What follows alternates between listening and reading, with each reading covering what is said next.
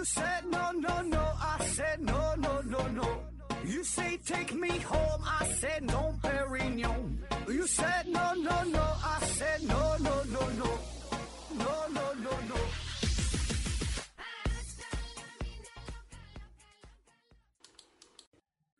拼命探索，不计后果。欢迎您收听《思考盒子》，本节目由喜马拉雅平台独家播出。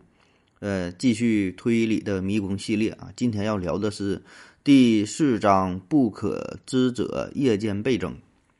夜间倍增，说假设昨天晚上睡觉的时候，所有人都睡着了啊，然后呢，宇宙当中所有的东西的尺寸都膨胀了一倍，哎，都变大了。那么我们是否可以发现这种改变呢？啊，这就叫夜间倍增问题。最开始呢，是由彭加莱提出来的。呃，那彭加莱这个人，咱应该也都听说过，对吧？最著名的就是彭加莱猜想。那实际上他不只是数学家，呃，也是天体力学家，也是科学哲学家。那在数学、物理、哲学等等很多方面哈，都有许多开创性的见解。那今天讨论就是他提出的夜间倍增问题啊。那刚听到这个问题的时候，咱一定会非常开心，对吧？感觉所有的东西都变大了，哎，自然呢会。往自己的两腿之间看一眼啊，都都都都增加了一倍啊，感觉变得更长了啊。呃，但是啊，但是啊，你想一想啊，所有东西都变大了，对吧？你第一感觉是这种变化应该是非常剧烈，对吧？都变大了，自然能够发现呢。但是你稍微想一想，就是所有的东西，对吧？所有的东西啊，就周围的一切啊，包括你自己，包括整个宇宙，包括你测量的尺子，包括你住的房子外边的街道，哪哪都变大了。那么这样的话呢，通过测量、通过观察的手段，你不会发现任何的变化。那咱先说说关于测量的问题啊。那现在咱说测量，你用这个尺子说一米是多长？一米，呃，这个是在二百多年前哈，由法国科学家组成的一个特别委员会，他们呢才规范说规范出说这个一米的长度。建议呢是以通过巴黎的。地球子午线全长的四千万分之一这个长度啊，作为标准，啊，把这个定义成一米这么长。然后呢，法国科学院是精心打造了一根金箍棒啊，相当于啊这么这么一根啊金属的东西，放在了巴黎郊区地下室的一个保险柜当中啊，叫米元器啊，米元器就是全世界啊都以这个长度作为一个参考的标准啊，也做了很多的这个复制品送往各国，哎，作作为参考。那么这样的话就比较方便，对吧？这人与人之间交流，国与国之间，呃，但凡涉及到长度，咱都用这个规范。嗯，当然这个做法是比较粗糙的，因为你人工啊，你手工打磨这个东西，而且是在二百年前，对吧？你你想想，你再怎么磨，再怎么做，你这个棒子一定会有非常细微的误差。啊，据说中间还有一个小插曲儿，就是他做的时候，这可不是误差了，差了十二分之一毫米吧？好像这差差挺多哈，反正有这么个事儿啊。当然，后来我们有了更先进的方式啊，在一九六零年啊，呃，用了更先进的光谱法。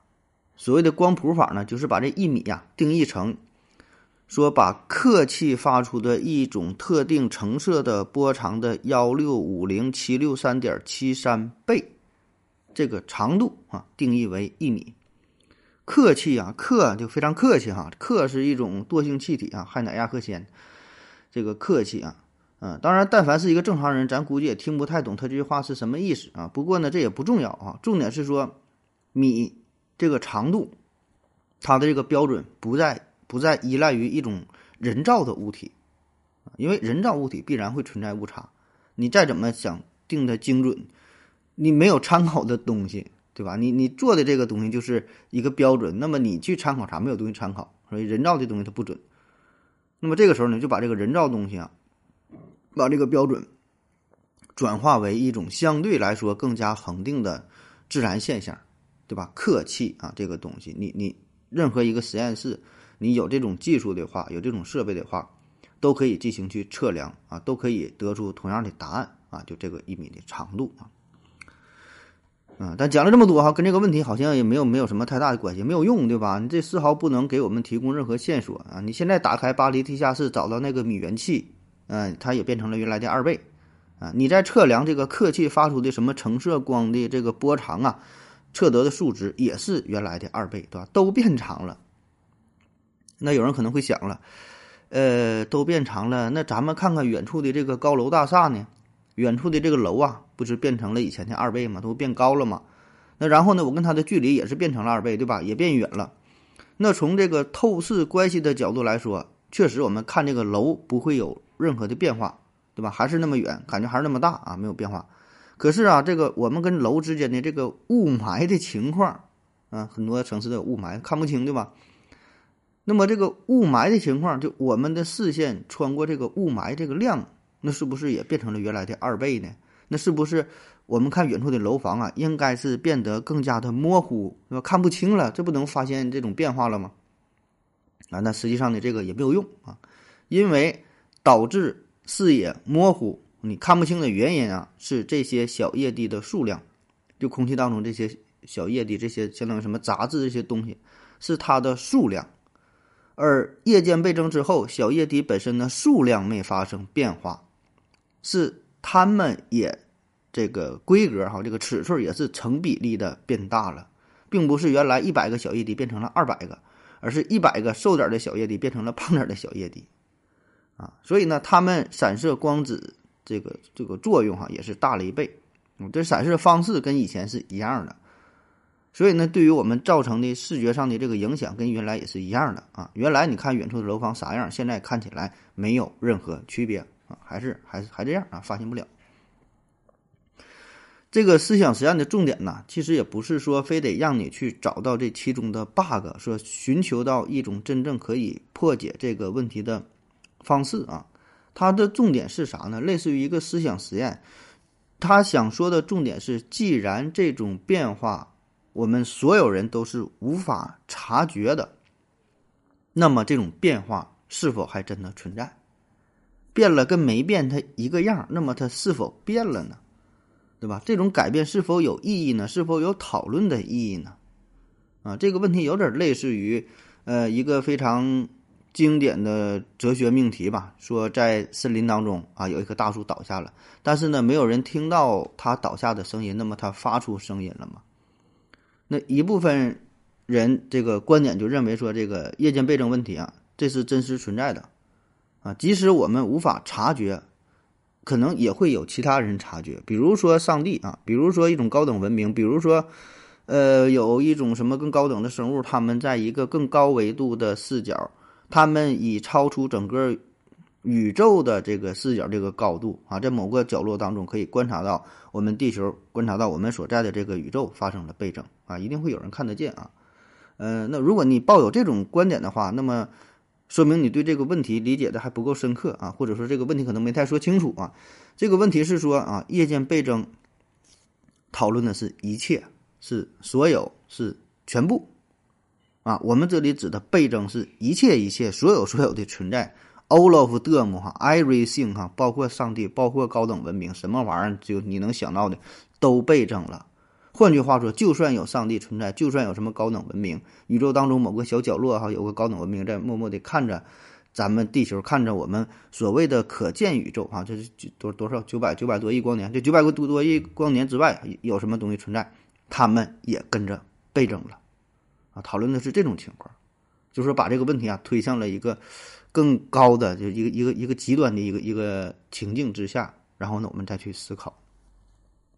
那彭加莱的观点呢是，如果夜间倍增存在的话啊，那么这个这个事儿啊也是没有意义的。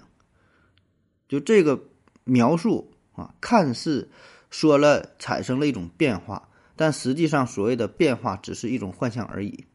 啊，说这个问题本身就是一个陷阱。当然，每个人的理解不一样哈。就关于夜间倍增这个问题。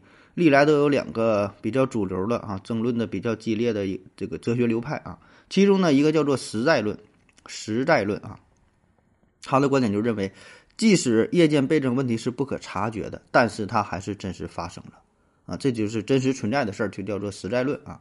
他们的观点就就认为，外部世界的存在是独立于人类对于世界的认知和观察。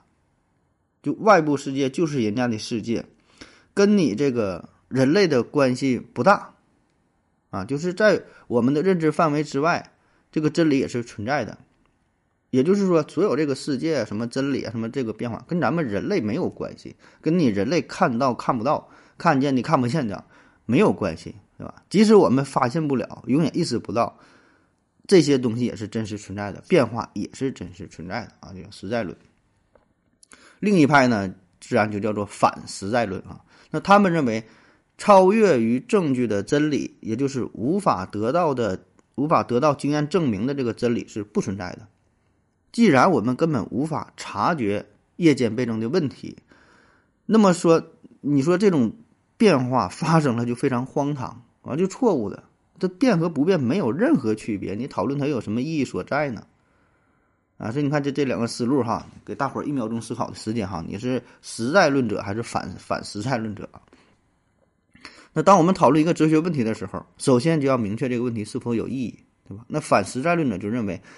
只有那些可以通过观察或者通过实验啊，就就确定这个问题它是有意义的，咱才能值得去讨论。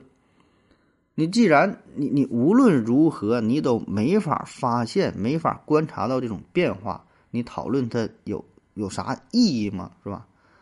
那我们可以看一个例子啊，你考虑一下这个未知和不可知这两个词儿，未知和不可知，感觉差不多是吧？都是不知道啊。那实际上呢，它俩会有细微的差别啊。比如说啊，没有人知道曹雪芹的血型，对吧？没有人知道曹雪芹的血型啊，因为在曹雪芹死了之后一百多年才出现现代的 ABO 血型的分类方法。呃，准确的说是在一九零一年、零二年还零反差不多吧。奥地利的生物学家卡尔兰特斯塔纳啊，他呢是呃发现了 ABO 的血型。然后才能进行鉴定。那曹雪芹是在他一百多年他就已经死掉了，所以我们无法确定曹雪芹的血型到底是啥。那就这个问题呢，它但是它是有意义的问题。虽然曹雪芹的血型可能永远不为我们所知，对吧？但是我们可以确认一个事儿，就是曹雪芹必然有一种属于自己的血型 A B。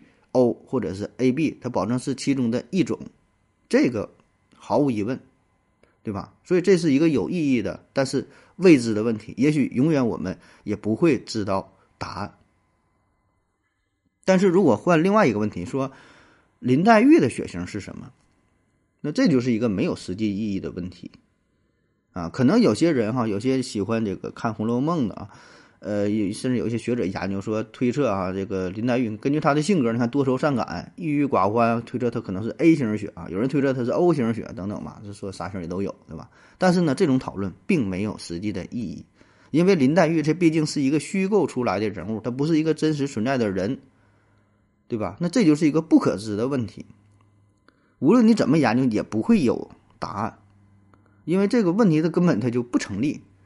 对吧？所以这个它不是科学和哲学所要讨论的，啊，当然你要说讨论这有意义，可能也有啊，那只是一些，呃，比较无聊的二手的红学家兼这个血型爱爱好者，哎，可能喜欢去考考虑这个事儿，讨论这个事儿，对吧？但是跟今天咱说的这个这个问题啊，它是它是两码回事儿。那对于反实在论者，我们觉得讨论夜间倍增这个问题啊，那就像是讨论，呃，林黛玉血型这个问题一样啊，说它是毫无意义的。那如果全部的问题也就是以上这些内容的话，那么其实实在论和反实在实在论它俩之间的争论，无非就是哲学家的个人喜好罢了，对吧？就是不同的观点，你也不能谁说谁对，或者是说谁错啊。但实际上，在呃物理学上，在认知科学以及其他领域上，存在着大量的悬而未决的问题。就这类问题，表明在不可知和未知之间，它俩的这个关系啊是。呃，相当模糊的，很多时候你也无法判断某个问题是否到底有意义存在啊，不是不像咱们举的这么举的这个例子哈，这个立场这么鲜明。关于夜间倍增这个问题呢，说是否能够察觉啊？有人从专业的物理学的角度进行了分析，从物理学角度就找到了答案。比如说，有一位叫做布莱恩·爱丽丝的人和一个叫做乔治·史格希勒的人啊。他俩呢是提出从物理学的角度可以去进行呃验证，说在夜间倍增之后，整个地球的重力会变成原来的四分之一，啊，因为变大了嘛，体积变大了，重力变成来四分之一，就地球就就变变变大了啊。但是它质量没增加。然后根据牛顿定律，引力与两个物体之间的距离的平方成反比，啊，半径加倍，但质量不变，重力变成原来的四分之一啊。当然，用比较直接的办法进行验证的话，也不会发生任何改变哈。比如说，你用一个天平的话测量这个物体的质量啊，因为天平它只能比较。它两端的物体所受的重力，对吧？这二者的会等比例的抵消，等比例的变化啊。但是呢，这个史格希勒他提出了一个办法，是说可以用老式的气压计啊，这个看这个水银柱的高度进行测量，水银柱的高度将变成以前的四倍啊。当然，表现出来的是原来的二倍啊，因为你这个尺子也是增加了一倍嘛啊，所以呢，最终结果我们看到的是变成了原来的二倍。类似的呢，还会发生其他一些改变，比如说。用百钟计算一天的时间，那么一天的时间将会变成以前的一点一四一倍啊，也就是根号二啊。呃，以百钟为准的光速也会增加同样的倍数啊，就是这个根号二倍。那其实，在这个倍增的过程当中呢，呃，有一个问题就是地球的角动量是否保持不变啊？就是它不转嘛，那么它这个转数变不变啊？如果地球的角动量保持不变的话，那么它旋转的速度必然的会变慢。也就是说，在倍增之后啊，如果质量守恒定律依然生效的话，那么这些能量必然要来自于某个地方，要不然整个宇宙的能量是是不够的啊。所以呢，这也就意味着啊，那那就宇宙当中某个地方的能量会减少，温度会下降啊，所有的东西都会都会变冷啊。所以呢，这个也是呃夜间倍增之后啊带来的一个结果。那么如此说来，好像这个问题可以通过物理学的手段完美解决，是吧？嗯，但是这个彭加莱提出这个问题，他这个这个思想啊，显然是没有这么简单。因为这个夜间倍增问题可以进一步的改良，说如果宇宙当中有这么一个小妖精啊，一个小妖精，它能操纵所有的物理学定律啊，当然这也是一种思想实验哈，有点类似于之前讲过的拉普拉斯妖、麦克斯韦妖等等，不有很多妖嘛，对吧？说这么一个，管它叫彭加莱妖吧，就有这么一个妖怪哈。它呢可以操纵着一一切物理学的定律，在宇宙倍增之后，它可以对整个宇宙进行重新检验，以确保倍增之后的世界跟原来的世界在物理学上是等效的，是一模一样的。所有的什么物理定律啊都没有改变，你怎么去测量啊都发现不了什么什么万有引力等等等等这些，它可以对以上这些问题进行调试和修订，以确保通过任何科学实验手段、任何观察不会发现异常。那么这种夜间倍增还存在吗？啊，就这么跟你说吧，但凡是你能想到的办法，彭加莱妖都可以一一修补，以确保不会发现这个任何问题的出现啊。那由夜间倍增问题呢，还引发出了许多类似的问题，比如说这个宇宙啊，在某一方向上拉抻啊，或者是缩短啊，宇宙上下颠倒，宇宙变成了自己的镜像，宇宙当中一切东西的价值都变成了原来的一倍啊，比如说钱呐、贵金属啊、流通的货币啊等等哈，或者宇宙的时间呢？流逝的加快了一倍，或者变变成原来的二分之一啊，说是减慢成的嗯一亿分之一，甚至完全静止了，甚至时间倒流了。哎，那么我们可以察觉嘛？那对于前面几种情况，好像没有太大的争议哈，就是无法察觉。但是对于最后两点，时间静止和时间倒流的问题呢，呃，存在着一些一些一些争议哈。这这事儿呢，大伙儿的态度呢还不太一样啊。那这里就引发了另外一个著名的哲学问题啊：时间是从五分钟之前开始的吗？啊，这也是罗素提出的思想实验啊。说假定啊，这个世界是在五分钟之前被创造出来的，呃，就关于所有所有这这这些东西这些事儿哈，包括你这些记忆什么什么这这些这些证据，都是五分钟之前被造物主创造出来的。就这个造物主呢，只是跟咱们开了一个玩笑，让你觉得地球有漫长的历史。那么你怎么反驳这个事儿呢？你怎么去证明这个事儿呢？罗素说这个事儿你根本没法去证明或者去证伪啊。所以关于这个论点，也也是很少有人跟罗素去争辩哈。倒不是因为这罗素的身份多么牛逼哈，因为这个事儿确实你无法去反驳。说这个整个宇宙是五分钟之前造的，你说不对呀？哎，我家有一瓶八二年的拉菲呢，对吧？这足以证明时间非常久远。对吧？我家里边有个祖上传下来的青花瓷呢，对吧？我手上还戴着一个戒指啊，这个是我三十年前我结婚戒指。就随便你可以拿出很多物件哈，都能证明它的时间要比五分钟要长啊。但是呢，以上这些都不能构成任何反驳的证据。因为它们所显示的时间就像是一幅图画当中的钟表显示的时间一样，可以随意去制造出来，并没有真实的意义，并不是一个确实的证据。比如所有这一切都可以用同样的方式，用五分钟之前给你造出来的这个这个效果呈现在你的面前，是吧？这与花费几十亿年整个宇宙什么什么，呃，一点点的繁衍呐、变化呀，最后形成的结果，这俩是没有任何区别的。啊，这里再稍微插一句哈，就有一些神创论的支持者，就是反对达尔文进化论这些人啊，他也持有这种类似的观点。说你虽然可以找到很多的化石，什么恐龙的化石、三叶虫的化石啊，呃，这好几千万年甚上亿年的化石啊，没有用啊。这些呢，其实都是上帝故意设计的、制造出来的，埋在地下边的。目的呢，就是想迷惑你们这帮傻瓜哈，让你们相信这个地球啊、宇宙啊有很漫长的历史啊，然后误导你们哈，然后说其实这个世界呢是在公元前四零零四年创造的啊，就想迷惑你们这帮傻瓜。啊，感觉说还有好几亿年的历史，哪有那么长时间？他就骗你们，逗你们玩啊！当然，至于上帝为什么要这么去做哈，咱也不知道哈，这这也不是咱们凡夫俗子所能理解的啊。好了，先休息一会儿。我要跟正南去尿尿，你要不要一起去啊？我也要去。呃，风姐，我要跟正南、阿呆一起去尿尿，你要不要一起去啊？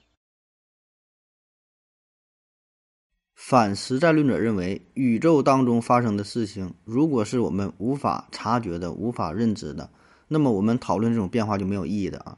但是呢，人类的认知水平是不断提升的，过去那些无法认知的东西，可能未来呀就会被认知了。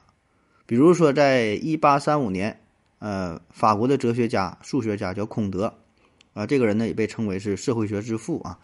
他曾经预言说，星体的化学成分必然是人类所无法认知的，因为从当时的观点来看呢，咱就比如说太阳吧，那太阳的化学成分是无法认知的，确实如此。那太阳离我们太远了，又太热了，那根本咱也登陆不了太阳上啊！别说是以当时的观点，你现在的观点你也没法登陆太阳，对吧？所以我们根本不可能知晓太阳的化学成分是啥，你只有太阳光照射到了，但你知道的化学成分是啥不知道。哎，所以讨论化学的、讨论太阳的化学成分，是一个毫无意义的问题。那么这种说法呢，在当时听起来很有道理，是吧？可是呢，就在同一时期，德国的物理学家啊，弗朗和费，他呢是发明了分光仪，就是在太阳的光谱当中呢，发现了很多神奇的暗光条。这些条纹呢，后来呢被称为弗朗和费线啊。当时他好像是发现了五百多条，呃，现在发现更多了，有三万多条。那此后呢，是经过他人的继续努力吧，在此基础之上，通过这些太阳的这些暗条纹，就可以还原出太阳当中的化学元素。那么利用这种方法呢，也可以把这个分光仪呀对准其他更遥远的星体，同样呢，也可以揭示出这些星体的化学构成。啊，具体原理就不说了哈，毕竟呢我也不会啊。核心思想就是啥？对于一个实际的问题，我们无法判断它是否真的是一个。永远不可知的问题，对吧？只是咱现在不知道，但是以后呢，这个事儿不好说啊。那关于反实在论哈，讨论较多的就是关于这个黑洞内部的问题啊，黑洞内部的事儿。那从反实在论的角度来说，因为黑洞内部是无法探测的，所以我们讨论黑洞内部的事情也是没有意义的。黑洞啊，这是一个呃空间区域，对吧？引力场极大。那进入黑洞之中，啥东西你也是跑不出来，叫无法逃逸啊！任何形态的物质能量都跑不出来。呃，但是由于这个信息的传递必然要依赖于物质或者是能量，那么这也就意味着任何信息都不会从黑洞当中溢出，你也就不知道黑洞当中是长啥样的。那即使是有人进入到了黑洞里边，也不可能向外发出任何信号。对吧？你也不可能搂出扔出一个漂流瓶，对吧？打个电话都不可能，什么什么信息都都不能，不管是物质还是能量。那我们在黑洞的外面就永远无法获取与黑部与黑洞内部呃相关的这些信息。那么我们讨论黑洞内部这个事情还有意义吗？啊，有人可能会说了，不，霍金还提出什么黑洞蒸发理论嘛，对吧？但这也不能从根本上解决问题。那有人说了，我们可以通过一些什么什么计算呐，一些公式啊，不也能推导出黑洞里边长长啥样吗？啊，但这些只是一个只是一个猜测，对吧？只是一个理论上的东西，那里边到底长啥样呢？我们怎么能去看一看呢？那这个黑洞啊，它是爱因斯坦广义相对论的一个预言。根据广义相对论，不但预言了黑洞的存在啊，也从理论上断定了我们永远无法真正去检测到它内部的情况啊。那啥是黑洞啊？简单一说，就是一个黑色的洞啊，黑色的洞啊。其实这东西吧，也没有那么那么那么神秘哈。这有些科普人给你讲那玩意儿老神了哈。就一个天体，只要压缩到足够小的情况下，都可以变成一个黑洞。啊，比如说太阳，你给太阳压缩啊，假设说能压缩的话，就不管是摁呢怎么整吧，就它那么大的体积，它那么大质量的东西，压缩成三千米的半径这么个大小，太阳就会变成黑洞。你把地球同样压缩成大约玻璃球这么大啊，玻璃球这么大，它也会变成一个黑洞。啊，这些都是可以根据公式计算出来啊，存在一个临界点叫做史瓦西半径，你压的足够小，地球的史瓦西半径大概呢只有不到一厘米，九毫米左右吧，压缩变成黑洞。那么，在这个星体被压缩变成黑洞之后，它的引力就会变得极大。黑洞的边界呢，被称为视界啊，视是视力的视，看东西那个视，就你能看到哈视界。那任何东西只要进入到了世界之内，进入到这个区域里边，就是有去无回啊，你你根本你也出不来，是吧？你你你也不知道里边长啥样啊。所以，这个黑洞的体积并不是说无限小哈，它是有一定体积的啊。理论上呢。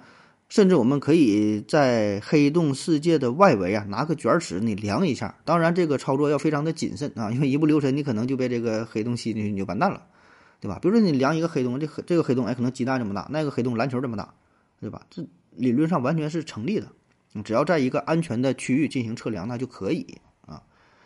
那么我们怎么能够探测到黑洞内部的信息呢？看哈，值钱的地方来了啊！第一个想法呢，就是利用探测器。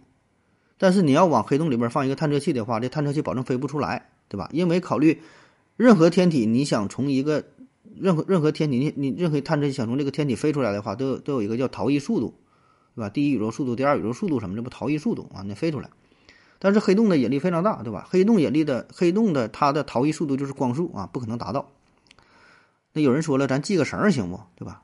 在这个探测器上边系一个绳，拴个绳，整个结实点儿啊，有点类似于。探测这个深海马里亚纳海沟，对吧？这不都得有个绳啥的吗？对吧？拴上点吧，安全点嘛啊！上面一拽，是吧？里边那个探测器上边安个这个照相机，整个这个大探照灯扔里边，叮咣拍几个照片，然后给它拽出来啊！想法也挺好啊，但是呢也不行啊，因为你这个探测器和绳子一旦扔入呃这个黑洞当中的时候，你就别想给它拉出来。因为你拉的这个力啊，这物质连接的这个力啊，这个是电磁力，对吧？你你你这个点这点电磁力，这个强度哈，根本没法对抗黑洞的引力，啊，就在这个层面，那个力是比不过人家的啊，所以你拽不动啊。当然，这并不意味着我们永远不可能知道黑部、黑洞内部的信息啊。那从理论上来说哈，一个人完全可以进入到黑洞当中，并且进行可以进行观察，对吧？这个事儿没毛病。啊，当然他进去别想别想再出来，但是这不妨碍他进去，也不妨碍他知道黑洞里边长啥样。只要这个黑洞它足够大就行，对吧？那否则太小的话，它到了这个黑洞的这个世界啊，就就就进去之后他就死了，对吧？啊，咱咱说这个黑洞足够大的情况啊，当然这个是有一定危险的，不建议大伙儿去尝试啊。呃，就是说你你你进入到黑洞当中啊，因为这个黑洞周围空间已经发生了扭曲啊，会表现出非常强的这种潮汐力啊。这潮汐力有点类似于就像是月亮对地球的吸引，太阳对地球的吸引，对吧？这其实咱整个地球上的岩石啊、陆地呀、海海水啊这些都会受到月亮的吸引啊，所以有这个潮汐的现象，对吧？大潮小潮的，主要就是由月亮和这个太阳所造成的啊。那同样，黑洞附近也会产生非常强大的潮汐力。那如果有人靠近的话呢，就会被拉抻，就会变形。包括说航天飞机、宇宙飞船，不管是什么东西靠近黑洞的话，都会被瞬间拉抻啊，毁灭。那根据广义相对论，世界处的潮汐力与黑洞的质量的平方是成反比啊，它俩是成反比。所以呢，如果它质量越大的话，那么世界处的潮汐力反而就会越小。那根据计算可以得出来。质量大约是太阳一千倍左右的一个黑洞，那么它在世界处的潮汐力就是人体能够承受的了，啊，因为这公式能说，它越大的话，潮汐力越小。那只要足够大，潮汐力足够小，那人体必然会有一个点，我们是能够承受得住的。你再大的话，那对于我们的影响就越小了。所以呢，在广阔的宇宙当中，这样的黑洞必然会存在，对吧？这么老多黑洞呢，嗯，而且我们也观测到了啊，比如在一九八七年啊，天文学家道格拉斯·瑞吉斯通和艾伦·德雷斯勒，哎，他们报告说，在仙女座星系及其卫星星系 M 三二当中就发现了哈，M 三二，可是发现搁这边说说存在一个巨大的黑洞啊，因为在接近这个星系中心的地方，星体旋转的速度比预期的要快得多，不正常。啊，但看着是啥嘛，也看不到是啥啊，所以根据现有的理论推测呀，这就只能是一个黑洞啊。这个黑洞的质量大概是，呃，太阳的七千万倍啊，这么一个不可见的天体，对吧？那根据已知的理论，它只能是个黑洞。那这么大的黑洞，在它的世界处，对于我们人体来说是可以承受的。而且现在也有越来越多的证据表明，咱们银河系中心也存在着一个巨大的黑洞。那么对于这个级别的黑洞来说，它的潮汐力就非常的柔和了啊，与刚才说质量。是多少？太阳一千倍的黑洞相比，它的潮汐力哈要小五十亿倍，小五十亿倍，非常非常小。所以一个人如果穿越如此巨大的黑洞的世界啊，进入到黑洞里边的话，他可以轻松的活着进去，并且呢可以往里边继续走一段，看看里边长啥样。啊，当然，如果你往里边走的话哈，到达黑洞中心这个起点还是基点这个地方啊。时空无限密集，无限的弯曲啊，到这里边基本也就是观测观测者的生命的终点啊。但是你确实可以看，对吧？理论上是成立的。那到达这个起点是需要多长时间呢？这个呢也是可以计算出来的，也是取决于黑洞的大小。对于质量为太阳两倍的黑洞来说，从世界到达它中心，嗯，基点的这个时间呢，大约是三乘以十的负五次方秒啊，非常短暂。那如果是这个质量是太阳一千倍的黑洞来说呢，下落的时间大约是零点零一五四秒，你看长一点了吧，对吧？但还是挺短啊，不够观察的，不不不到一秒的。那如果是这个质量是太阳的七千万倍的时候，这个级别啊，那么从这个黑洞的世界到达它中心，嗯，起点的地方大约就是一千一百秒，这就十八分钟了，这时间可就挺长了。那么从这个世界处到达起点的十八分钟的时间里边，几乎全程的潮汐力你也都是可以忍受的，只是在最后的。这一瞬间哈，可能有有点难受啊。当然这已经不重要了，对吧？总体来说呢，走的时候还是非常的安详啊。当然这里说的下落的时间是从黑洞当中的这个人这个观测者的角度来说来计算的。对于黑洞外边我们观测者来说看到的结果是不一样的啊。就是对于我们外部的咱远处人去观观测的话哈，那黑洞当中这个人下降的过程是永远进行下去，不会停止的啊。这就是围绕呃黑洞的时空。严重的扭曲啊，带来的一个效应啊，这里边和外边看到的结果这种体验是不一样的啊。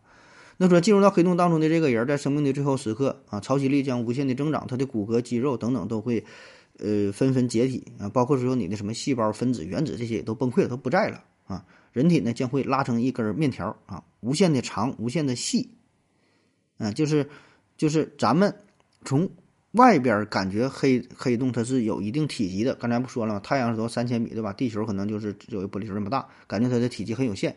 但是在黑洞内部来说，黑洞里边的观测者来说，他感觉黑洞的半径是无穷大的，因为它时空已经扭曲了，不正常了啊。那么最终这个人呢会被拉伸成无限长、无限细的一根面条啊，体积呢变成零，呃，这个就相当于是欧几里和欧几里得几何学当中的一个理想的直线的这种状态。啊，这就是他生命的归宿啊。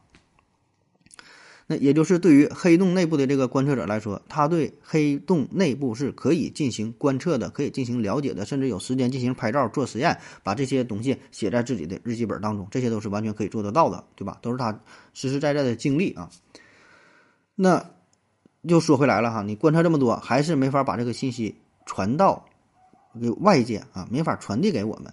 这些经验无法融入到整个人类经验的共同体当中，所以就又回到了刚才的那个问题之上：你这种观测那是否有意义？这种讨论是否有意义？对吧？你是站在一个实在论的实在论者的这个角度，还是反实在论者的角度呢？啊，先不着急给出答案哈，咱们可以先设想一个这样一个场景，就把这个问题整得更加复杂了啊。假设说我们整个地球。突然进入到了一个极其巨大的黑洞当中呢，这黑洞非常非常大，能装下地球，对吧？理论上有有这种有这种可能性。那么我们整个这个地球啊，可以通过黑洞世界向这个起点进行移动。对于整个地球的全人类来说，我们有十八分钟，甚至不止十八分钟，可能有很长的时间可以观测黑洞内部的情况，对吧？我们每个人，所有地球上的这这六七十亿人都在黑洞里边。那么，这就跟刚才一个人进入黑洞当中那效果差不多，对吧？只不过是人多人少的问题。那么，所以问题就又引发出来了：到底有多少个人同时进入黑洞当中的时候，才算是人类了解了内部的情况呢？对吧？显然，这第二种情况，整个地球人都进入到黑洞当中，那对于我们地球人来说，我们已经知道了地球内部的长啥样，那这个问题就变得有意义的了。对吧？我们已经知晓了它的情况了，所以有人认为哈，说以上讨论这些关于黑洞信息的问题，这就是实在论了。完了，我们就确实的知道它的这个这个变化，它也发生了，我们我们也都看到了呀。就是虽然我们暂时可能还不知道黑洞内部的情况啊，也许永远不知道，但是呢，这个黑洞的里边的这个情况实实在在是存在的，实实在在是发生的啊。那么这个与夜间问题、夜间倍增问题是不一样的哈，有人觉得可能还不太一样，对吧？夜间倍增这个假设无论如何你都无法去验证，而对于黑部内部的这种体验吧，这个确实很难去检验啊，甚至说需要检验者付出自己的生命啊，搭上全人类的生命。但是毕竟这个是一个可验证的问题，而彭加莱的夜间倍增这只是一个幻想，你这个假说。你无论怎样也无法验证，所以这两个是不一样的啊，这俩是不一样的。反正自己寻思去吧，咱再休息一会儿。我要跟正南去尿尿，你要不要一起去啊？我也要去。呃，风心，我要跟正南、阿呆一起去尿尿，你要不要一起去啊？嗯，尿过尿回来，咱继续聊啊。下一个小话题叫做他人心灵啊，他人心灵。哲学当中呢，有一个非常古老的问题，就叫做他人心灵，就是我们如何知道别人和我们一样，也具备意识和感觉。其他人啊，是不是有可能是一个机器人呢？提前编好了各种程序，然后呢也会说话，也会做出种种行为，做出各种反应。你如何证明他们不是机器人呢？如何证明他们跟你一样，也是一个真正的人，也是有着灵魂的，也是有着意识的，有着种种感觉的呢？我们可以用一个类似于。彭加莱刚才那种风格哈，做一个思想实验，说假定啊，昨天晚上啊，大伙儿都睡着了啊，睡着之后，除了你之外，所有其他人都丢了自己的魂儿，哎，都没有灵魂了，或或者说叫心灵也好，叫意识也好，反正就没有这种想法了。但是呢，醒来之后，你会发现他们的行为跟以前还一样，该干啥还干啥，该说话说话，该上班上班，该有什么行为，司机该开车开车，程序员该写代码写代码，就是。在行为上和语言上跟以前任，跟以前就没有任何任何变化，任何任何区别。但是呢，没有这种这种灵魂，没有内心的独白。那么你如何区分这些人呢？你如何证明他们没有就是没有发生这种变化呢啊？或者我们可以设想一下，假设。呃，世界上有一半的人丢了自己的灵魂，一半呢没丢掉自己的灵魂。你怎么区分那些丢掉的和没没没丢掉？怎么区分这个事儿呢？啊，想想好像也没有什么区分的办法，是吧？呃，这个问题吧，你说原来可能只是一个思想实验啊，但是现在这个事儿呢是越来变得越来越有可能性了，对吧？因为现在随着人工智能技术的不断提升，啊，就是这种事儿挺容易发生的，对吧？就这个机器人，你看制造出来的非常像。啊，不仅是说外表这个事儿了，咱主要是说他的反应，啊，就是他，你看他嘴上的说的也是能跟你谈情说爱，跟你扯淡，对吧？表达自己的想法，说的一套一套的。但是这个只是提前编好的程序，啊，所以我们如何去区分他们呢？啊，你可能会说这也简单的，给他抓来之后，给他解解剖看一看呗，看他这个肚子里长的是这个心肝脾肺肾，心肝脾肺肾呢，还是里边电路呢，对吧？那如果你这么回答，就有点跑偏了，对吧？就是说。这是一个思想实验嘛？既然咱说可以非常完美的模仿人类的思维、各种反应、各种语言啊，咱咱默认的，其实在解剖学上已经是完美的模拟人体的结构啊。就用这种方式是是不可以的啊，是不让你用用这种形式啊。就是说，虽然你冒着谋杀的风险，你解剖了一个怀疑的对象，这也没有任何任何用途，对吧？讨论的不是一个点啊。就是咱说用这个其他的方式啊，语言的交流等等，就类似于图灵测试这种啊，你是否能够区分啊？所以我们要做的就是设设计一些比较精巧的、巧妙的一些问题呀，或者是利用这些机器人的一些破绽啊，想揭示出他们没有真实的情感啊，这个这个情况啊。可是无论你怎么向他们去询问，怎么试探着他们啊，他们表现的都是一如既往，根本没有任何区别，跟正常人一模一样啊，相当于一个非常完美的人工智能。啊，别说什么图图灵测试了，什么什么玩意儿你都检验不出来。对于任何问题，他的回答就跟真人的反应一样。所以这个时候我们就想到了哈，这种检测必须呢是一种能够进入到他们大脑当中的一种形式啊，去感受他们到底有没有感受才才行啊，有点类似于科幻小说当中的描写。呃，就是说未来啊，可能我们发明一种方式啊，这种方式就像手机和手机之间利用蓝牙连接一样，人脑和人脑也可以利用这种方式进行连接，然后呢，你就可以感受另外一个人大脑当中真实的想法。可问题是啊，这种技术就算是真正实现了，也没有用，也不能消除这种怀疑，因为会有这样一种可能性，就是仿真的这个大脑也会表现出和真人一样的各种反应。你的大脑跟他的大脑连接之后，你也不会发现任何异常，就跟一个正常人连接一样，还是检验不出来。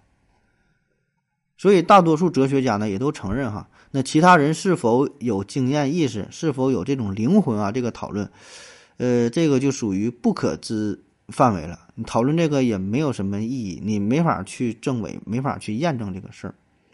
那更有一部分哲学家认为呢，真正的意识和对意识的完美模拟其实是完全相同的。换句话说，如果真的有这种人存在的话，也不重要了，我们就把他当做一个正常人，因为你区分不了啊，他们就是一回事儿啊。既然你已经可以非常完美的模拟出来意识，那你就是真实的意识，对吧？你没有任何区别了，那你为什么还要去区分它呢？就是各种手段，什么什么各种简。他他他，你看他就是一个东西，对吧？就像是说，就是两两口子过日子啊。举这个例子可能不太恰当，说两口子过日子哈，一种呢是啊，这个男的真的喜欢这个女的，表现的非常好，照顾的无微不至，啊，天天就是就就可好了哈，两口子一直过这一辈子非常好。另外一种情况呢是这男的不喜欢这个女的，啊，特别讨厌她，甚至想要杀了她，但是。表面上对他还是很好，就装的非常非常像，你也看不出来他是装的，给我们外人的感觉这就是很好，而且这一装就装了一辈子。最后呢，这女的也没发现，就其他谁也没发现。那么，你说这两种情况哈，这两个家庭，这这这这这两种情况，这男的这女的，你说都是这么过了一辈子的话，有什么区别呢？对吧？可能也没有什么区别。我这女的感觉也挺好，都是自己的丈夫很爱她，别人看来也是一个模范的家庭。当然，如果你要说非有区别的话，可能就是这个本身这个男的自己的感觉不太一样啊。但是对于别人来说，我们根本没法区分呐，对吧？假设说你是这女的的话，不管你是生活在第一个家庭还是第二个家庭，给你的感受是一模一样的，那这个还有区别吗？那在物理学上呢，会有这样一个问题啊，就是。所有的所有的质子啊都是一样的，所有的质子都是一样的，理论上都是一样的。那物质说物质是由分子和原子组成的，对吧？原子呢是由原子核和核外电子组成的，原子核呢是由质子和中子组成的，对吧？这这咱都学过。但是世界上这么多的东西，哪管是说一个东西，这一个苹果，它里边它有老多老多的分子，老多老多的质子了，啊，组成它的这个基本单位，对吧？最后一拆分都是这些东西，啊，但是所有的这些质子都是一样的。这里说的“质子一样”这个词儿吧，这个“一样”这个词儿有点意味深长，就是我们明明知道这些原子核当中的质子和另外那个原子核当中的这个质子，这是两个质子，它并不一样。就算是同一个原子核当中，它有很多，它也有很多的质子，它们也应该是不一样的啊。那我们为什么会说它一样？这里说的一样是我们现在。呃，通过各种物理手段，什么就咱们现在的这个技术啊，没法区分这些质子，它们的物理属性是一样的。我们可以就假想这样一个实验：说你从不同的地方找来十个质子，装在一个箱子里，搅和搅和，然后再拿出来，让你去区分，你区分不了，这这十个质子都一样啊，甚至把十个质子放回原来的那个原子核当中，人家还正常工作，啥影响也没有，对吧？所以这个我们只能是认为，那它就是一样的。虽然咱也知道，从哲学上它是不一样的，从这个物理学上可能是不一样的啊，它的身份不一样，呃，但但是表现出来的这个属性它就是一样的。就像我们去买手机，同样你买一个型号的手机，库房里会有很多，对吧？可能有一千个，有一万个。那假设咱说有有一百个手机，不不不是那么，一百个手机，这一百个手机它同一批出厂的配置、什么型号、功能，方方面面也都一样。你在购买手机的时候，服务员随便给你拿一个，你。不会觉得这个手机比其他那些手机更好，当然也不会比其他那些手机更差，因为它们是一样的。当然，另一方面哈，这个手机对于你来说是一样的，而对于有些人来说它是不一样的，它会有细微的差别，对吧？只是你没法区分，但是专业的人士，呃，或者是用其他一些什么方式，他是能发现这个手机不一样，对吧？你比如说手机它有这个唯一识别码，就像汽车似的，你汽车同一品牌、同一型号、同一这个汽车有很多。啊，咱觉得这个汽车都一样。你买汽车的时候，你看说都行啊，这同一批出厂的应该都一样，理论上是一样的啊。当然，汽车它也有汽车的这个唯一识别码啊，这个是区分这个汽车和汽车不同的呃一个标识。可是呢，对于质子来说，我们还没有找到它的唯一识别码，所以我们只能认为它是一样的。那关于这个彭加莱思想实验，怎么刚才聊到啥了？怎么又说到彭加莱思想实验了？哎，想哪聊哪。彭加莱思想实验啊，有很多的变种。说昨天晚上所有人的快乐和痛苦的感觉啊，都增加了一倍。那么将会发生什么情况？哈，会发生什么改变吗？啊，给大伙儿一秒钟的思考时间啊。嗯，这是一九一一年啊，经济学家斯塔利叶方斯啊提出这样一个问题啊，就是你的。朋友的感觉可能比你的感觉要大一千倍，或者是小一千倍，但是我们无法去评判，因为就是快乐和痛苦这种感觉都是你非常主观的感受。虽然我们可以测量大脑当中各种激素水平的变化，一些各种脑电波的变化，对吧？但是这些主观的感受很难进行定量的测量和比较。都说开心。你的开心的这种程度、这种体验，和你朋友的这种开心的体验，可能完全就不同，可能差着几倍、几十倍、上百倍，啊！但都是开心，表现出来都是笑，对吧？看看着一个笑话都挺招笑，但这种体验多快乐，没法去比，啊！那首先我们要讨论的，就是说这个这个偏好啊，刚才假设说，呃，睡了一觉之后哈，整个这个，嗯，假设所有的快乐哈都增加了一千倍啊，痛苦增加一千倍啊。那咱先讨论这种偏好的，呃，这个是否会发生变化哈？就这里说的偏好的变化指的是啥呢？你可以自由选择，你可以做出一种选择。那通常来说呢，夜间倍增之后，不论不管是什么痛苦啊，什么快乐呀，增加了一千倍之后，你的偏好是不会发生改变的，因为这个偏好呢是依赖于你对。苦乐程度的体验，啊，咱举个例子吧，比如说你走进了一家冷饮店啊，这个冷饮店呢提供三十种不同口味的冰淇淋啊，其中呢二十九种是你非常喜欢的啊，但是喜欢的程度不一样啊，然后呢有一种呢是你非常讨厌的，属于那种打死也不吃，那这个时候你的快乐和痛苦都倍增了，对于讨厌的那种冰淇淋，现在呢你是一千倍的讨厌。对吧？喜欢的呢是一千倍的喜欢，所以呢，在倍增之后，你该讨厌还是讨厌，该喜欢还是喜欢。那个讨厌的冰淇淋你还是不能去买，你保证还是买那种最喜欢的那个冰淇淋，对吧？所以你的行为不会发生任何改变啊。当然，有人可能会说了，那我出于猎奇心理，我想尝一尝，就平时不喜欢吃的，我就想吃那个最讨厌的冰淇淋，我也是换换味儿呢，啊，有这种可能性，对吧？或者有人说了，那我今天就不吃最喜欢的那个冰淇淋，我想吃第二喜欢那个冰淇淋，我尝一尝的啊，确实也会有这种情况。但是这种情况呢，并不是因为对于痛苦和快乐倍增之后所导致的结果啊，就是在原来的这种情况没倍增之前，你也会出于好奇的心理啊，然后选择其他口味的冰淇淋啊，这个与倍不倍增没有关系，对吧？就是人的喜好的行为与之前没有改变，所有。商品销售的份额也不会发生改变，该买的还买，该不买的还不买，该猎奇的还猎奇啊。呃，乔治·史格希勒啊，就是之前提到的主张夜间倍增可以通过物理特性观察的那个人啊，他说，这种痛苦和快乐的倍增啊，也是可以被发现的。你看，他就他就想反驳这个事儿，他说也能发现，怎么发现啊？他的想法是这样的，他说原来有两种那个蜜蜂哈，A 和 B，蜜蜂 A 蜜蜜蜂 B，完它它咬你啊，它咬你之后呢，会给你带来痛苦。但是这两种痛苦呢，几乎是相同的，你无法察觉。所以说，现在就让你说做出选择的时候，你必须让这个蜜蜂 A 或者是蜜蜂 B 这俩之间选，这俩之间选一个叮你的话，你无从选择，你往往会随机选择一个，因为它俩叮你的痛苦程度差不多啊，有点像布里丹的毛驴对吧？没有任何倾向啊，随便选一个就 OK 了。但是在痛苦和快乐都倍增之后，这两种蜜蜂。叮你的时候带来的痛苦的差异就会变大。如果用数字表示的话，原来这个蜜蜂叮你的痛苦程度，哈，A 蜜蜂是七啊，B 蜜蜂叮你痛苦程度是八，那个七和八差别可能不大，翻倍之后就变成了十四和十六。如果翻一千倍的话，就是七千和八千，这个差别就比较大了。原来比较微小的差别，在倍增之后，这种痛苦的程度，这种差异也被放大。然后呢，你就能区分出它俩的不同。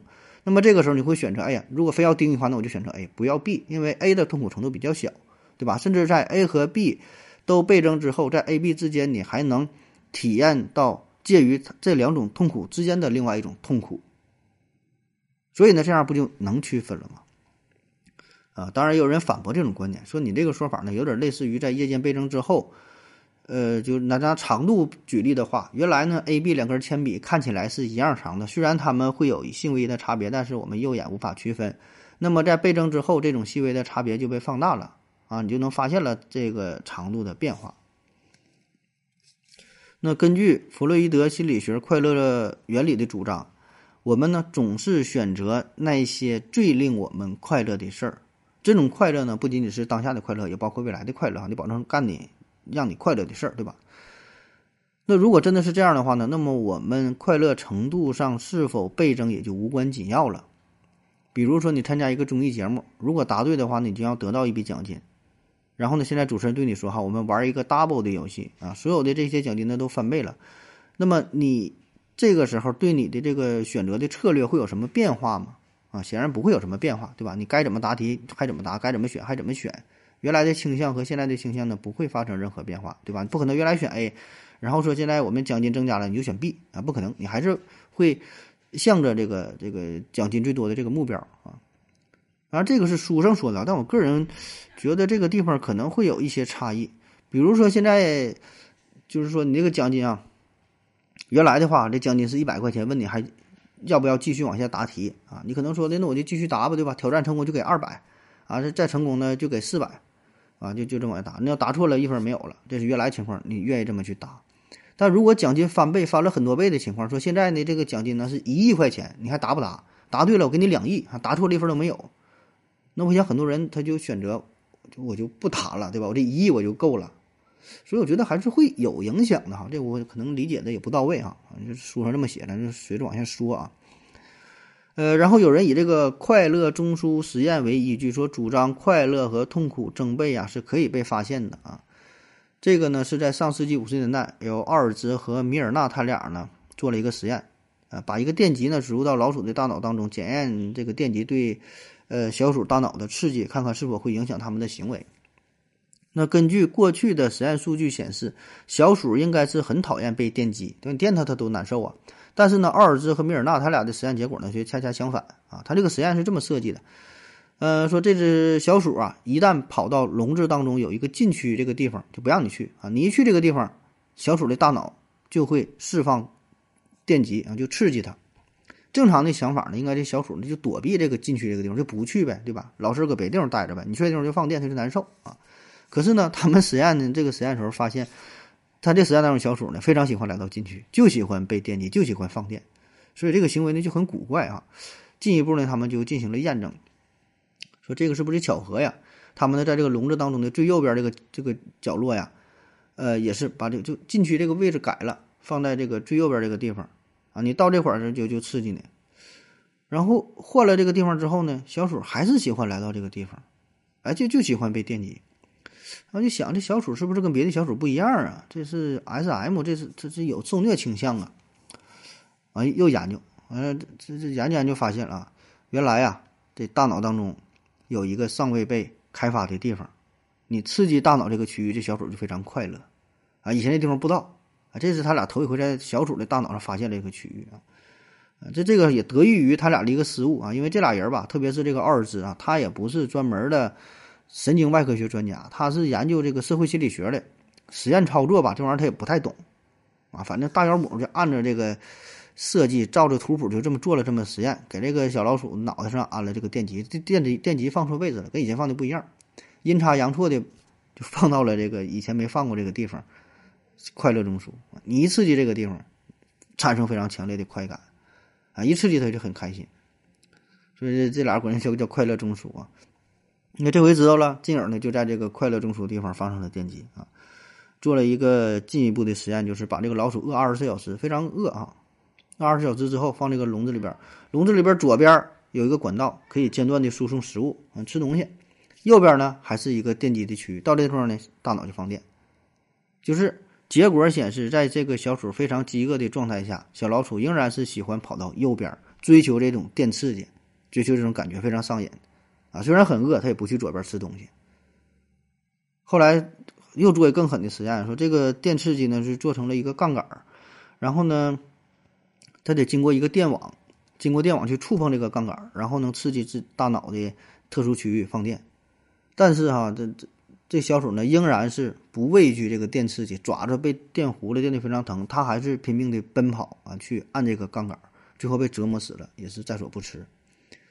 那后来是美国杜兰大学哈对人体进行了类似的实验啊，就在人的大脑当中植入电极，也刺激这个快乐中枢，人也有这地方啊，你一刺激就很开心啊，有非常强烈的快感，也是哈，受试者也是饿了好几天了，不给他吃吃东西，这时候呢，前边呢一个是好吃的，那边呢是这个电流的刺激，那受试者啊全都选择这种电流的刺激，哪怕饿死了也要追求这个电刺激，这个快感这个是实在是太快乐了。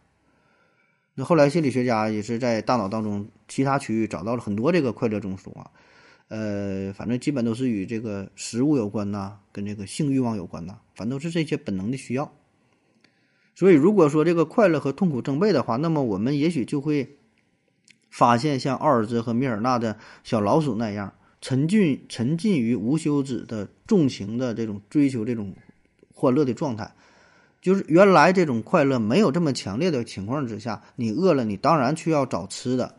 但是这个快乐和痛苦加倍之后，因为这个事儿太快乐了，你可能就不去饿了也不吃东西，就是追求那种前所未有的快感。所以加倍之后可能会造成一些改变啊。当然这是从这个生物学角度去去出发去研究了啊。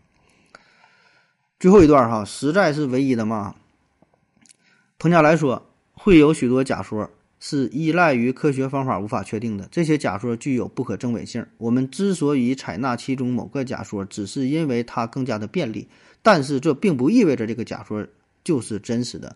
彭加莱还说啊，完全独立于精神的实在是不可能的。精神思考、观察和触摸实在，一个如此外在的世界，即使存在，也永远无法为我们所知。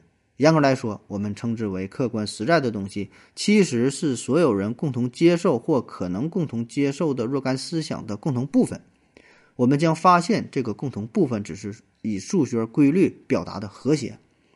啊，说的多好啊！虽然还听不懂是啥啊。好了，感谢您各位的收听，谢谢大家，再见。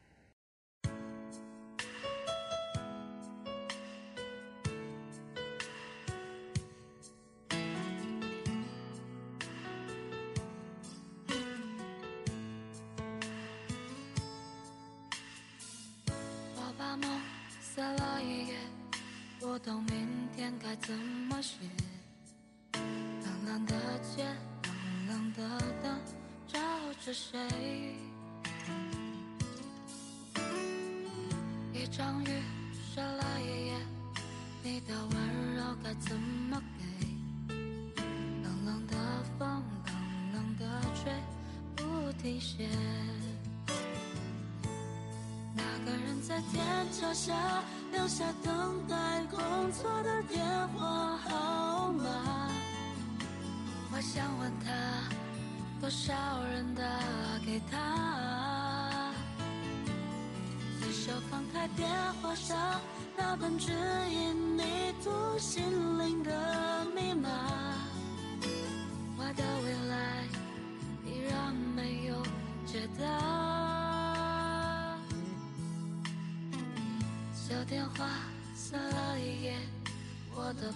友还剩下是。冷冷的心，冷冷的梦在哽咽。两个人湿了一夜，抱得再紧也不